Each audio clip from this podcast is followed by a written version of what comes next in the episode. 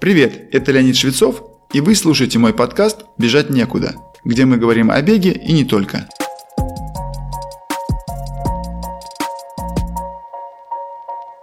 Сегодня у меня удивительный гость Дмитрий Бригида. Это мой земляк э, Дима, мастер спорта России по лыжным гонкам и заслуженный мастер спорта по триатлону. Э, Дима чемпион Европы 2019 года в этом виде спорта в зимнем триатлоне и серебряный призер чемпионата мира. Э, сегодня мы поговорим о очень многом, начиная от лыжных гонок, конечно, и коснемся триатлона и, наконец, трейлового бега.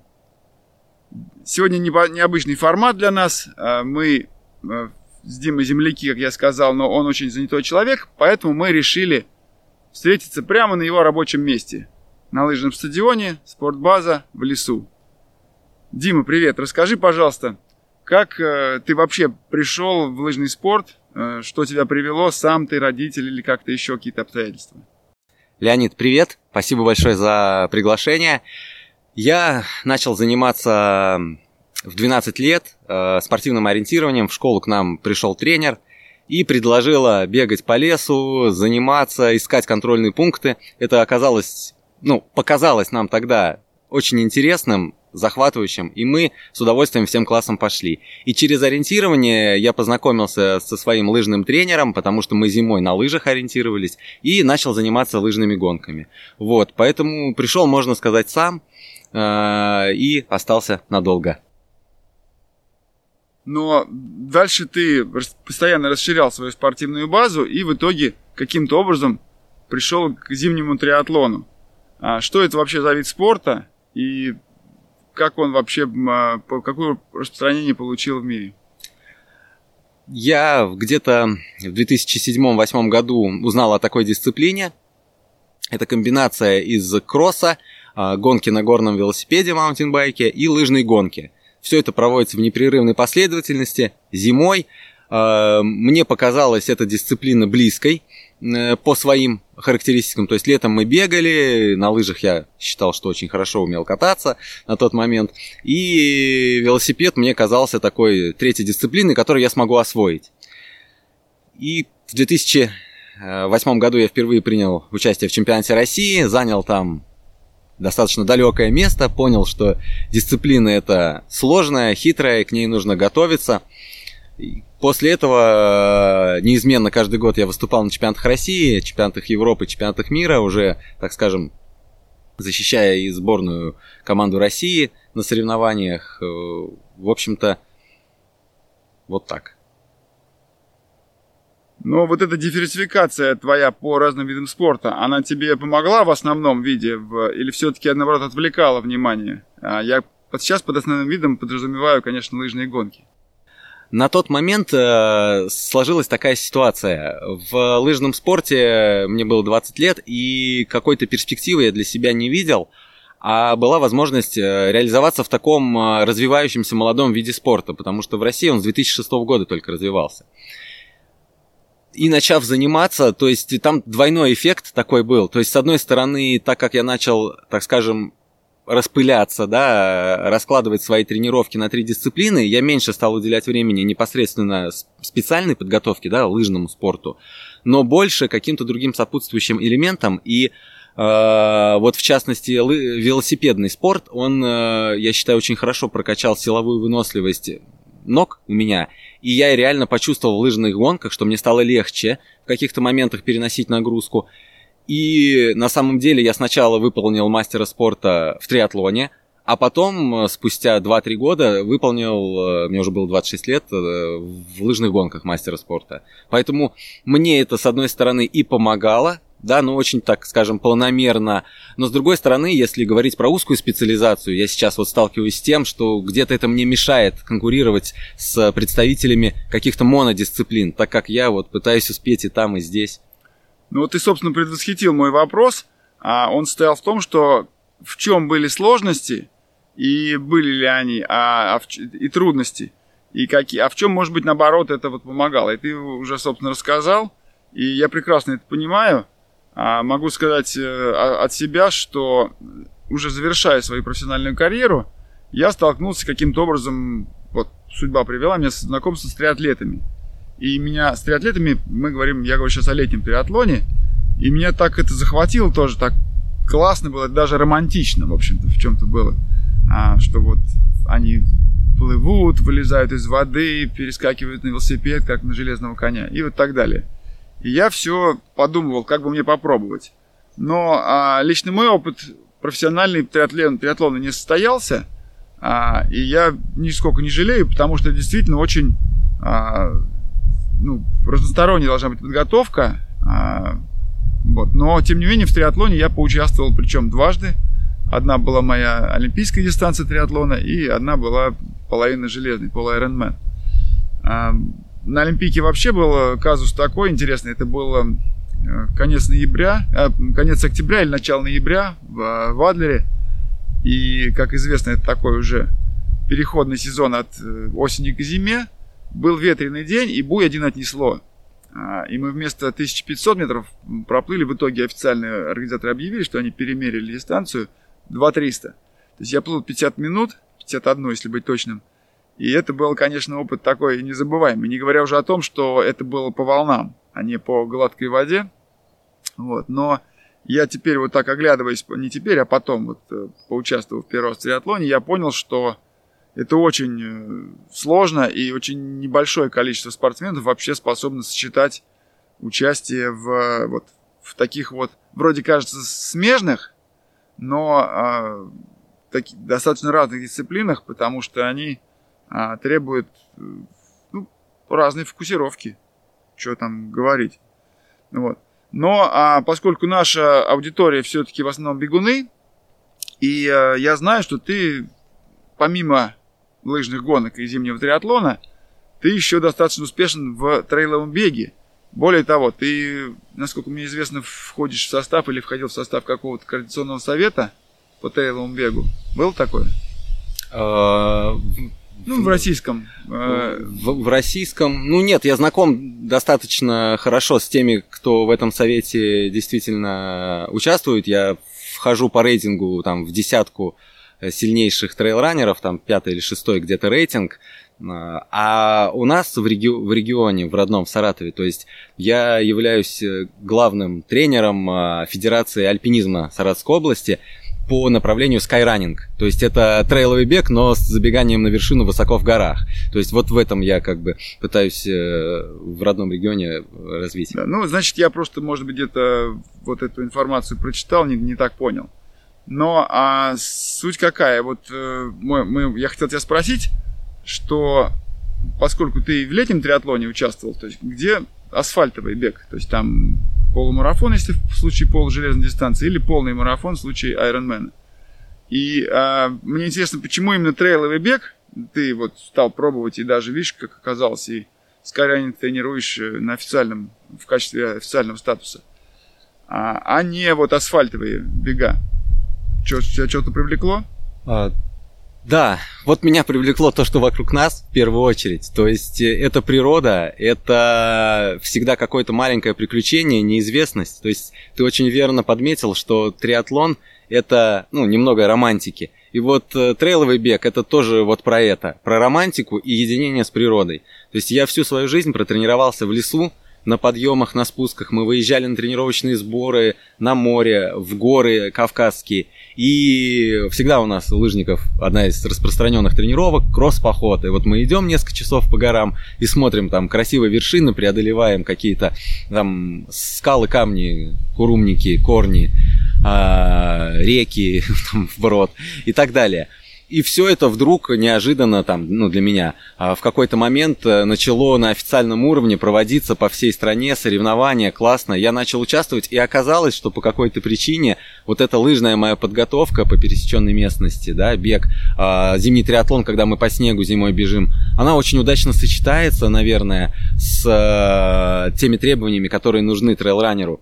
А, и я начал выступать, и мне это внутри Э, изнутри, изнутри все это показалось настолько приятным, вкусным, что я хочу снова и снова. собственно, вот начиная там с Ильтона, э, там 82 километра и там 37, и дальше в горные забеги, вот все это у меня непрерывно идет.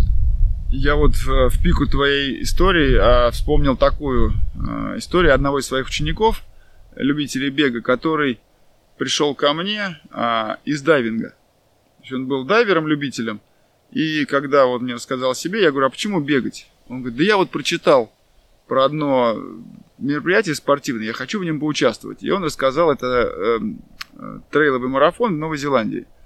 А, и он говорит, что его подкупило, это отзывы участников, а, которые в первом же своем участии в том вот а, трейловом марафоне говорили, что настолько их впечатлило вот эти вот преодоления каких-то перевалов, там, бродов и тому подобное, что э, люди говорили, да я больше асфальтовый марафон в жизни не хочу бежать. Вот. Но это мы говорим об участии, в принципе, романтики тренировочной, но а, вот а, поскольку ты прошел полноценную подготовку э, вообще становления себя как спортсмена а, через лыжные гонки, и сейчас а, вот в летний период участвуешь в триатлонных стартах. А насколько отличаются они вот именно в специфике такой вот подготовки к тому и к другому? Раньше у лыжников э, была такая система подготовки, да, наверняка ты сам знаешь, э, что 9 месяцев летом тренируешься, тренируешься, тренируешься, потом 2-3 месяца э, у тебя активный соревновательный сезон. И из года в год это мне в определенный момент порядком надоело, но очень нудно тренироваться летом. Mm-hmm. То есть и перейдя в летний триатлон, это было участие в половинках Ironman, да, в железных дистанциях это был для меня одним из стимулов, чтобы как-то пересмотреть свою подготовку, перейти от годичной периодизации к блоковой, начать чаще стартовать, набирать форму через старты, через... Ну, просто больше, чтобы карьера, она ограничена, и, ну, 2-3 старта в год, там, или сколько-то зимой, 9 месяцев тренироваться, и сложно заставить, и кажется, что время уходит. Но, конечно, готовиться намного сложнее, то есть приходится что-то придумывать, оптимизировать, э, стараться не перестартовать, так скажем, да, чтобы не выгореть и не уйти там в функциональную иммун, иммунитетную яму так далее. Ну, это увлекательно, вот, поэтому приходится, вот опять эта сложность диверсификации, то есть сложно все успеть, то есть заканчивается лыжный сезон, начинаем готовиться к трейлу или к триатлону, и, ну, пытаюсь сделать как, либо трейловые забеги попутно, да, к триатлонному основному, а, либо там первую часть сезона больше внимания триатлону, вторую часть сезона трейлом. Но вот в этом сезоне, наверное, будет больше трейлом вообще в целом. Хорошо, мы вот говорим о трейловом беге, но не все знают, что трейловый бег а, это не просто бег по местности, он еще отличается дистанциями. Есть трейлы короткие по 10-20 километров, есть марафонские трейлы, есть ультратрейлы. И ты во всех из них участвовал. Скажи, пожалуйста, как ты выбираешь дистанцию, а, и можно ли участвовать вот за один соревновательный сезон в разных? Я так полагаю, что даже нужно, но каким образом вот это делаешь ты и каким образом ты делаешь это как тренер для своих учеников? Да, стараюсь э, я пропустить э, свой личный опыт обязательно перед тем, как э, какую-то теорию э, передавать своим ученикам, методику, методический план тренировочный стараюсь все пропустить через себя.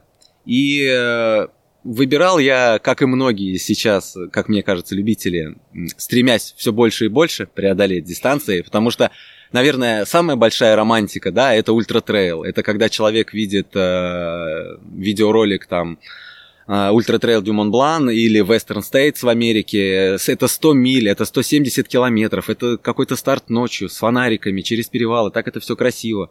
Там не пункты питания, а станции жизни называются, потому что ты прибегаешь, и там полный у тебя спектр услуг, и поспать, и принять душ, заброска с вещами, если вдруг тебе это нужно, да, потому что участвуют не все профессионалы, да, из 20 тысяч участников 19 это любители, а, 19 тысяч, вот, и поэтому я тоже вот как бы гонимый этими эмоциями пошел в длинные дистанции, удлинялся вплоть до прошлого года, пока не пробежал груд 110 километров по жаре, по болотам, заблудившись, уйдя с разметки на том участке трехкилометровом трека, которого не было в часах, который сделали в последний момент. Ну, в общем, это обычная история в трейл-раннинге.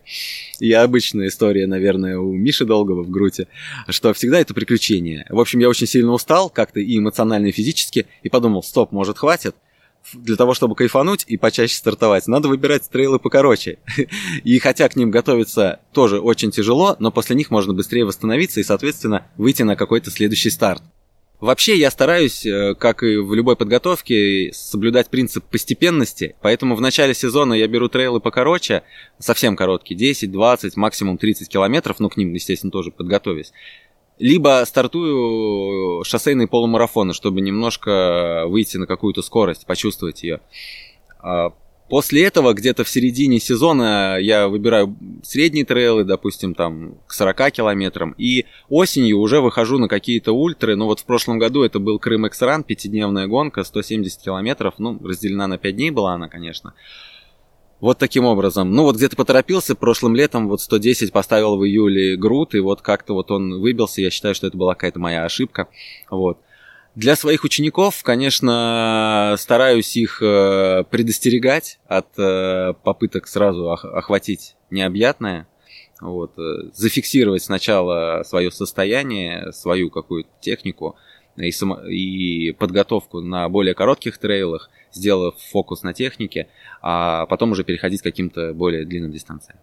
Ну, мне это очень знакомо. Я тоже сдерживаю своих учеников, некоторых очень быстро рвущихся на марафонскую дистанцию. Я понимаю вполне, что на трейле это еще более а, важно, потому что помимо выносливости нужно как раз техническую сторону соблюдать. А, и раз уж так вот мы коснулись учеников, а, по твоему мнению, вот а, сколько должна занимать, вот когда человек уже побегав немножко, там, год-полтора, занимаясь просто бегом, решает пробежать, э, участвовать в трейловом старте и, э, скажем, выбирает дистанцию там 20 или 20 с небольшим километров. Сколько месяцев э, вот ты рекомендуешь готовить, ты готовишь своих учеников к такому вот старту, когда уже целенаправленно решили выбрать э, участие в таком, вот, на такую дистанцию? Да, если предположить, э, что человек занимался год, соответственно, он э, уже имеет представление о классических правилах да, бега, правилах тренировок, у него сформировался какой-то минимальный фундамент, получается, выносливости.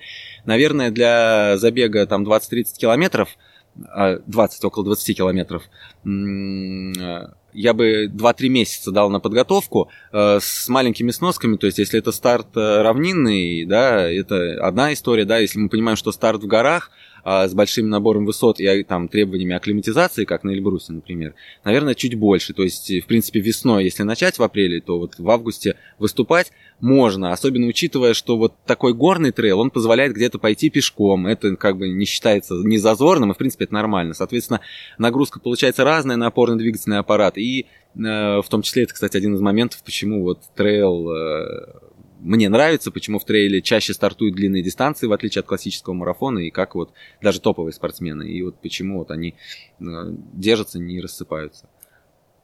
Хорошо, а, а вот, допустим, в нашей практике мы рекомендуем э, спортсменам готовиться к марафону, по крайней мере, к первому марафону, э, полгода. То есть мы готовим наших учеников. Но а раз уж человек, пробежавший трейл там 20 плюс километров, следующим своим шагом выбирает 40 плюс. То есть э, мы говорим, отми, отми, отнесу это к ультратрейлам, да, если когда дистанции 45, 50, 60 километров, а вот это все-таки более серьезное испытание для организма, и точно тремя месяцами, наверное, не обойдешься. А как здесь вот э, подготовка строится? А, ну, твоя лично, наверное, с зимы начинается, и как э, любителям бега к этому подходить? Мне кажется, что нужен хотя бы год. То есть я бы запланировал такую дистанцию на следующий год. Вот я пробежал бы 20 километров с точки зрения любителя. И постарался бы, что рядом со мной был тренер, который бы отговорил меня бежать через две недели эти там 40 или ультров, такое вполне возможно, да, подошел бы к этому взвешенно, ну, потому что прежде всего это здоровье, это риск здоровья, для чего он ну, не нужен и поэтому я бы заложил год, условно говоря. Ну или следующий сезон, да, там. Э, и лучше постартовал еще короткие трейлы, там я к ним готов, действительно, ну, э, и стартовал бы так. Сам э, я, ну все-таки у меня уже 20 лет базы, да, тренировочной, подготовительной, поэтому я закладываю 2-3 месяца на то, чтобы вот подготовиться, не 2, 3, три месяца к 40, по пути там может быть какая-то двадцатка как раз трейловая или шоссейная как такой промежуточный старт, вот, но не меньше. А, ну вот мы говорим, а, я тебя спрашиваю, как ты своих учеников, как, как я своих учеников. А вот с твоей точки зрения, человек, который самостоятельно бегает, а, ну, по каким-то программам, может, э, по книжкам, и вот решил тоже в трейле поучаствовать. Услышал об этом, э, понравилось ему, загорелся идеей. Насколько целесообразно вот в одиночку готовиться, и можно ли это сделать? Ну, можно ли в смысле с точки зрения физиологичности подготовки к этому? Как думаешь, вот э, не встречались тебе такие люди? Мне такие люди встречаются постоянно на каждом старте. Их, э, некоторых из них можно увидеть издалека по сразу Почему? Потому что видно, что один из элементов э, подготовки трейлранера, а это подготовка экипировки, это очень важно, э, она выбивается из общего фона и ряда, и ты понимаешь, что человек явно готовится сам, ему никто не подсказал, и он э, где-то вот такую компетентную экспертную информацию не получил, и вот он, движимый какой-то, наверное, эмоцией, вышел на старт. Мое мнение, что подготовиться, конечно, можно. Конечно, можно ко всему подготовиться, но сделать это быстрее, безопаснее, эффективнее всегда с помощью эксперта, тренера или это, либо там опытного товарища, ну, компетентного. Э, это будет просто лучше, на самом деле. Все давно придумано до нас, зачем вот заново допускать чужие ошибки? Ну, ты вот очень хороший пример привел. А, человек, который пришел на старт, и видно, что он, э, ну, говоря нашим таким тренерским языком, чайник – не чайник в смысле медленно бегающий, да, это любители, они все бегают с разной скоростью, а именно, что он пока не понимает, куда он попал. И э, здесь э, вот это хорошая идея. Я считаю, я просто хотел услышать это от тебя, и чтобы услышали наши, наши ли, э, подписчики, э, что решая подготовиться к э, трейлу, лучше все-таки нанять того или там обратиться к тому, кто это расскажет, покажет короткий путь, иначе говоря. А, и вот такой э, нюанс – это техника, но пока не техника, которая мы, э, будет чуть позже, а, а техника бега. Вот в нашей школе бега мы очень много этому внимания уделяем, а, вплоть до того, что в каждый блок, в каждой, вернее, программу подготовки к любой дистанции мы выделяем минимум 8 недель как раз э, работе над техникой бега. А, понятное дело, что в трейловом беге а, техника бега совершенно вообще ну, плавает, да, в зависимости от повер... качества поверхности, от профиля трассы, подъем это или спуск. А, как вот а, ты подходишь к этому, а, и в, как, опять же, и в своей спортивной, персональной, и в своей тренерской работе. То есть как вы отрабатываете технику, ты сам, и вообще в чем особенности, ну, так, хотя бы кратко. Да, существует ложное заблуждение, что в трейловом беге техники нет. Потому что вот все разное, вот просто перебирай ногами, беги и беги. Это, конечно, серьезное заблуждение. На самом деле бегун э, на неровной поверхности, на дистанции трейла, он э, просто должен обладать массой навыков, да, и быть способ, способным к дифференциации, да, к быстрому изменению своей собственной техники. Приведу пример. Э, стартуем э, дистанцию, да, у нас э, крутой подъем. Значит, нам нужно или в него забегать и делать это правильно и экономично, или идти шагом. И вообще выбрать, нужно бежать или идти шагом.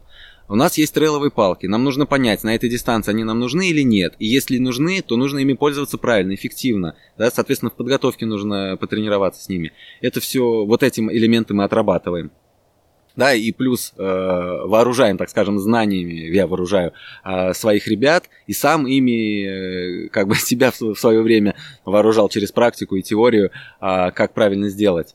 Дальше мы выбегаем на какое-то там плато или спустились в долину, допустим, пошел какой-то ровный участок. Все, по идее мы должны переключиться на, я рекомендую всем технику естественного бега, трейл, это, да, это а, уставший организм, длинная дистанция и так далее. Все, нам ничего не мешает применять все эти постулаты, да, смещение центра тяжести, стопа под собой, все, катим. Ну, обязательно нужна техника бега.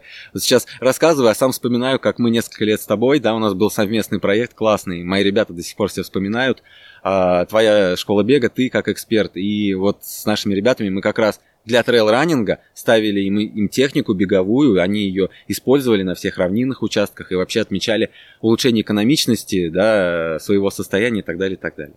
Дальше заключительный элемент такой, да, мы выходим на спуск, мы выбегаем на спуск, И, во-первых, чтобы его сбежать безопасно, чтобы его сбежать экономично, чтобы у нас остались силы на следующую дистанцию, мы должны отработать технику. Положение корпуса, наклониться вперед, да, сместить, сместить центр тяжести. Это не типичная техника для бегунов по шоссе, но ее нужно проработать, и это интересно, а, ее освоить. Все, отлично, освоили. Потом все это перекладываем на неровную поверхность с движущимися камнями или мокрыми корнями. Все это получается, и здорово, вот так работаем. Ну, кстати говоря, вот э, все, что ты перечислял, эти особенности техники бега в трейле, э, они только подчеркивают мою уверенность, э, точнее, подтверждают в том, что бежать надо как раз компактными шагами, ставить ближе к себе, потому что э, как раз по неровной поверхности, по мокрой, по какой-то еще, это более актуализированный счет. Если человек ставит ногу впереди себя на пятку, у него гораздо больше шансов что-то подвернуть, проскользнуть или просто споткнуться. Поэтому, а, конечно, я рад, что помог твоим ребятам, что ты научился, и ты можешь это передавать тоже новым своим спортсменам. Ну хорошо, а, и практически параллельно с техникой бега, ты уже упомянул, часть экипировки это палки трекинговые, или как они называются иначе, я не знаю.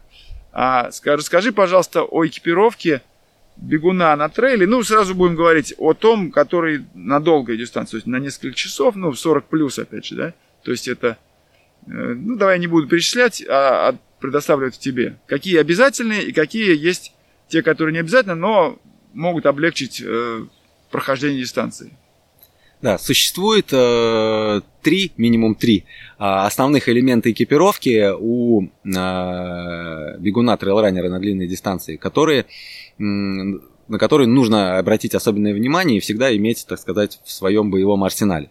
Первое это кроссовки с протектором, причем у хорошего трейлранера их много под разные условия и так далее, да. И то есть тут простыми шоссейными кроссовками, а я на каждом старте вижу, на каждом таком горном и сложном старте вижу людей в шоссейных кроссовках. И это, это просто риск получить травму просто риск и проблемы организаторам и самому участнику. Первый момент. Второй момент – это трейловый жилет с э, гидратором, с гидратором, с системой питьевой. Да? В основном сейчас используют именно не гидратор, а питьевые бутылочки. Э, и третий элемент – это трейловые палки. Ну, это как трекинговые палки, только чуть более усовершенствованные, облегченные, естественно, чуть более жесткие которые можно зафиксировать на поясе или в рюкзаке и не мешают, которые помогают преодолевать дистанцию. Ну, а вот такие мелкие вещи, такие как, э, там, не знаю, какие-то медикаментозные препараты, какие-то там ножики, ну, спички, я не думаю, что нужны, это уж совсем другое. Но вот то, что я хотел как раз сказать, э, что имеет смысл подумать о том, чтобы брать вот как раз те люди, которые, ну, вот решают, нет, не хочу я с тренером, хочу э, сам до всего дойти, вдруг такие нас слушают, вот э, поделись своим опытом э, из того, что ты брал, ну, может быть, не на груд, но какой-нибудь э, Нельтон. Да, вот mm-hmm. это ночная гонка, 82 километра. Достаточно все-таки нужно много чего предусмотреть, всяких неожиданностей. Что ты еще брал с собой? Ильтон. А, это был 82 километра, ночной, ночной старт. И э, это, кстати, очень мягкий по требованиям организаторов трейл, потому что чаще всего организаторы сами выкладывают список обязательного и рекомендуемого снаряжения именно на гонку. То есть я сказал именно такие базовые вещи, которые вот надо сходить в магазин в спортивный и купить за такие приличные деньги. Остальное, это, допустим, э, что берется непосредственно на гонку, это требования к безопасности. Спас одеяло, то есть такое фольгированное, которое в случае того, если ты там обезвожился, устал, тебе стало плохо, ты можешь укрыться там, чтобы сохранить тепло или а, укрыться от, от жары, наоборот, спастись а, и сохранить тем самым свое здоровье. Мы знаем один трагический случай в Китае, который был в прошлом году, очень такой нехороший. Вот, соответственно, это очень важно кроме этого, вот ты говоришь спички не спички, а у меня был случай действительно на Малидаке, там был э, гермомешок и вот спички в обязательном снаряжении, не знаю, что это э, хотели организаторы, ну, обеспечить там в случае чего что-то разжечь, если ты потерялся. А там теряются люди, в том числе вот и известная Саша Морозова там терялась вот э, на забеге. Ну, туман опускается, все, видимости ноль. Чуть-чуть одну вешку пропустил разметки, и ты не знаешь, где ты. Вот. Значит, э, кроме этого, обязательно питание, то есть берут гели, батончики, еда, там, там солевые таблетки, все это, все это нужно с полной автономией. А, кроме того, верхний теплый слой, допустим, на горных забегах всегда, потому что здесь плюс 20, мы поднялись там 0. На Эльтоне плюс 7 было ночью, днем жарища, ночью я бежал, просто там, вот у меня, соответственно, был там ветровка, я ее не одевал, конечно, да, но она была у меня на всякий случай. Вот, то есть, а, а нужно предусматривать форс-мажоры. Поэтому это обычно куртка с проклеенными швами, потому что если пойдет ливень, чтобы ты мог укрыться, и она не промокла, и ты также не замерз, она тебя будет защищать. В некоторых случаях и штаны э, требуются, очки от солнца, крем от загара, да, вот чтобы не обгореть, долго находишься 10 часов на солнце и обугленный пришел. Кроме этого, так, аптечка, аптечка. В аптечке там много чего, начиная там в обязательном снаряжении. Это не то, чтобы там обезболивающими закинуться, так нельзя делать, да, и там бежать там на изнеможении резервы, да, свои, э, из, извлекать из себя до, до нуля, до последнего. А это скорее там, если ты упал, поранился, да, это бинт, это перекись водорода, это какие-то таблетки от желудочных болей. Мы знаем, что это бывает у марафонцев, а у ультрамарафонцев тем более. Вот. Э, ну, вот такой вот спектр в голове возник э, того, что нужно. Поэтому ну, это обязательно нужно брать с собой, обязательно читать положение, что тоже не очень многие делают люди. В нем все тщательно прописано и обязательно рекомендуемое снаряжение. Все это иметь, брать, пользоваться. Знаешь, вот слушая сейчас а, ответ на этот вопрос, мне вспомнилось две вещи. Первое – это а, такой, как бы сказать, ну, не знаю, постулат, что ли, э, правила техники безопасности написаны кровью. Это, ну, имеется в виду техника безопасности там на заводе, в каких-то производственных условиях или других. И здесь э, я совершенно верно хочу подтвердить твои слова многократно, что вот организаторы пишут не просто так, а что нужно обязательно иметь. И если даже они не проверяют жестко, не надо стремиться это вот избежать, потому что если не трагический случай, то очень тяжело может быть. А, и а, когда ты сказал, что, что вот люди теряются, я вспомнил, что у меня есть, э, у меня лично есть опыт э, участия в таком экстремальном трейле. А, он многодневный, а, он очень известный, называется он Marathon Disables, а, который общую протяженность имеет 250 километров за 7 дней. Вот самый длинный этап там 81 километр был, и я там тоже имел возможность прекрасно потеряться. Вот э, там был участков участок э, камней, дюн, там перевал. И вот э, как раз один из участков э, песчаных дюн, такой длинный был, километров 8 или 9, после которого я выбежал и не увидел никаких вешек. А у меня было, у каждого участника, среди прочего, была ракетница, чтобы оповестить о том, что ты потерялся. Но использование ракетницы означало, что ты сходишь с дистанции. И мне пришлось вот найти свой путь, то есть я открыл карту, я смотрел по сторонам горизонта, и э, в итоге нашел себя. Но э, я могу сказать, основная причина, почему э, я, наверное, потерялся, потому что мне лень было доставать компас. Компас был необходимым атрибутом экипировки, он у меня был. Но э, я его просто, ну, я торопился, я же бегу быстро, зачем мне компас? Это вот то, чему не стоит пренебрегать ни в коем случае, и э, в том числе вот э, то, что требуют э, организаторы, надо с собой иметь. Э, Скорее всего, половина этого не понадобится. Но если оно понадобится, чтобы оно было под рукой. Кстати говоря, среди прочего, а, я больше нигде это не встречал. Было а, устройство по, для откачивания яда змей или скорпионов. Это был такой немножко вздрагивающий такой пункт, но тем не менее мы вот обошлись без этого. А, и вот такой, раз уж мы ну, наверное, завершаем разговор о, о трейловых забегах. Частота стартов, да, мы уже коснулись, что а, вот они начинаешь ты с более коротких дистанций и апофеозом планируешь, наверное, самую длинную. А вот для любителей бега все-таки у нас сейчас их много очень, глаза разбегаются иногда, и некоторые хотят объять необъятное. Сколько все-таки оптимально, вот, допустим, за сезон, ну, наверное, с начала мая по начало октября, все-таки достаточно большое время, а, промежуток времени – вот сколько все-таки выбрать так, чтобы было и устать, но не убиться? Ну, мне кажется, что э, вот если мы говорим о трейлах там около 40 и 40 плюс, для э, любителя я бы выбрал, наверное, ну, который уже бегал не первый раз, наверное, два вот старта вот 40 плюс, где-то вот в середине и в конце сезона, который бы обозначил, наверное, основными. Но все равно мы, э, хоть и любители, но стараемся же тренироваться с периодизацией и вообще с пониманием того, как нужно делать, чтобы не навредить организму. И еще, наверное, старта 3-4 покороче, которые такие промежуточные, где-то контрольные, где-то близко, на них недолго съездить, чтобы не было нудно тренироваться. Вот, наверное, так. И в итоге получится, наверное, ну, примерно раз в месяц стартовать, но с оглядкой, что вот э, не очень длинный, с акцентом на восстановление и с тем, что мы сначала поготовились, а не так, что вот начался сезон, и мы побежали сразу стартовать. Ну, то есть довольно много можно стартов сделать, и это, это хорошо, потому что в асфальтовом беге, а, ну, мы так часто не стартуем, если только это не 5 километров. Ну, у нас вот движение парк-ран не очень распространено. А, а что ты вот э, считаешь, думаешь по поводу совмещения асфальтовых и трейловых? Ну, в, в одном сезоне я имею в виду. Вот насколько у тебя это самого есть и среди учеников?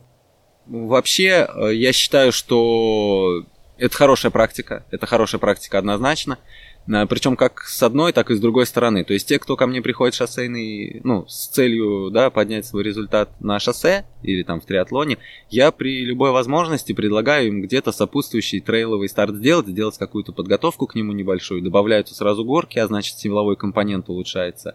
Uh, укрепляется стопа, что защищает, не защищает, немножко укрепляет ее и, соответственно, предотвращает тоже возможность получения травмы. Uh, а тем, кто любит очень трейл, да, я и, и целевые старты там. Я рекомендую по возможности, да, бежать э, шоссейные асфальтовые забеги для того, чтобы поднять свою скорость, чувство скорости, вообще функциональную какой-то э, прогресс сделать, э, кого-то прорыв. Благодаря этому. То есть поэтому мы регулярно вот сейчас выходим раз в неделю на стадион и делаем какую-то интервальную работу. Хотя, казалось бы, мы готовимся вот сейчас с командой к Эльбрусу. Да? И когда я сказал, да, вот про количество стартов, то есть, ну, надо понимать, это такой какой-то максимум, я сказал, а не даже оптимум. Потому что вот, ну, мои, э, мои ребята, да, они, в принципе, один-два раза как раз здесь стартуют в Саратове, что-то попутно, локально. И вот там в середине сезона едут там вот на Эльбрус. И потом осенью, может быть, что-то тоже выберут. То есть вот, вот так. Слушай, ты сейчас сказал одну а, интересную мысль, для меня неочевидную, что, в принципе, да, трейловый бег, он априори же медленнее, чем асфальтовый для одного и того же бегуна. И как раз вот добавление и тренировок, и соревнований а, на асфальте, хотя бы там ну, пару раз за сезон, а, оно действительно поднимает скорость, потому что а, иногда важно. То есть даже самый такой холмистый трейл все равно имеет ровные участки. Я, кстати, даже это сам на своем опыте заметил, когда редко я участвую, но участвую. И когда я бегу, вот ну, со спортсменами такого же любительского уровня, как я, мне гораздо легче их а, не просто обходить, а прямо убегать на равнинных участках. Потому что я ну, просто обладаю более высокой скоростью, хотя давно уже профессионально не тренируюсь. И это вот как раз то, на что требую, можно обратить внимание трейловым бегунам, все-таки выходить иногда на набережную или там на стадион раз, даже хотя бы раз в две недели. Это классная идея. И вот э, тоже в, в пику разговора о беге по асфальту, а когда я готовился к разговору с тобой, смотрел твои статистические данные по выступлениям в летнем триатлоне. А, не забываем, что ты все-таки триатлет летний тоже сильный. Обратил внимание, что плавание у тебя такой самый э, медленный вид по сравнению с соперниками, а в беге, наоборот, ты очень много э, наверстываешь и по месту, и, и по времени выигрываешь. А, вот ты сам с этим согласен, и как ты считаешь, это вот ну, твой конек, и нужно его совершенствовать, или больше а, вот как раз тот самый, наверное, слабый вид э, плавания тебе надо работать? Воспоминания сейчас ну, нахлынули. Айронмена Италии – в 2017 году приехал я туда, очень хотел, поставил себе цель такую амбициозную, выйти из 9 часов на Ironman. И действительно у меня там ну, немножко не сложилось на велоэтапе, прокол был. И э, на беге, то есть 3000 примерно участников, и на беге, ну, я вот, я лыжник, я легкой атлетикой не занимался, да, хотя всегда в лесу себя чувствовал и на летних стартах кроссов лыжников одним из лидеров. Вот, ну, так получалось, конституция, может быть, села такая. И, в общем, на этом старте э, я бежал, и я чувствую, я обгоняю там по 100 человек на круге. 100 человек на круге. Я даже считал, круг был там э, 5 или 10 километров, не помню. В общем, в итоге у меня было одиннадцатое время среди всех элитных э, атлетов, которых там, ну, человек 30 всегда выходит, да, у меня было одиннадцатое время, там, чуть-чуть я в топ-10 не пошел на беге, на марафоне, на марафонском, то есть я я бежал из трех часов его, и на жаре там, и все, ну, чуть-чуть не выбежал, меня свело ногу в конце, там, 3, там, 0,1, что ли, я пробежал. Вот. И э, действительно, да, то есть я всегда, вот у меня задача просто доплыть, на велике как бы отработать там по возможности уже это более мое, а на беге вот просто, вот, вот просто обгонять всех сколько могу и так далее, и так далее, э, чтобы занять наивысшее место. Что касается, так скажем, про своего правила какого-то подготовки или внутренних мыслей по этому поводу, я в, так скажем, в базовом периоде подготовки стараюсь улучшить слабые звенья, а уже когда идет сезон, то я пытаюсь как бы выйти на пик в сильном звене, конечно, да, усилять сильное, слабое уже поздно поднимать, вот, поэтому, и, возможно, с этим связан в том числе и мой такой переход и любовь в трейловый бег, где вот не требуется плыть, опять-таки. Да, ну у нас, я согласен, что вот мой маленький опыт участия в летнем триатлоне, он, конечно, показал, что а, вот плавание это такой некий просто есть не тупик в, в прогрессии, да, как, за, перейдя, перейти который нужно просто, ну, не знаю, посвятить этому не один год. Поэтому здесь я тебя вполне понимаю и поддерживаю, что если получается реализовать себя вот в этом, а, то, конечно, я бы тоже занимался тем, где получается, там, где получается. В итоге я, конечно, за сегодня очень много нового узнал, не только о тебе, а вот о твоем виде спорта – о твоих двух видах спорта. Поэтому хочу тебя поблагодарить за уделенное время, за внимание, за твой рассказ. Я надеюсь, э, всем было тоже интересно и полезно. Э, извлекли полезный и будете использовать опыт Дмитрия. Поэтому спасибо и надеюсь, это не последний раз. Спасибо большое, Леонид. С вами был Леонид Швецов и подкаст «Бежать некуда». Как я упоминал ранее – Сейчас я тренирую любителей в рамках своей школы бега, где мы работаем над техникой бега и готовим к любым забегам вплоть до ультрамарафонов. Ссылку на школу вы можете найти в описании выпуска или написать нам в Телеграм. Присоединяйтесь к нашей группе ВКонтакте или Телеграм-каналу. Там много полезного.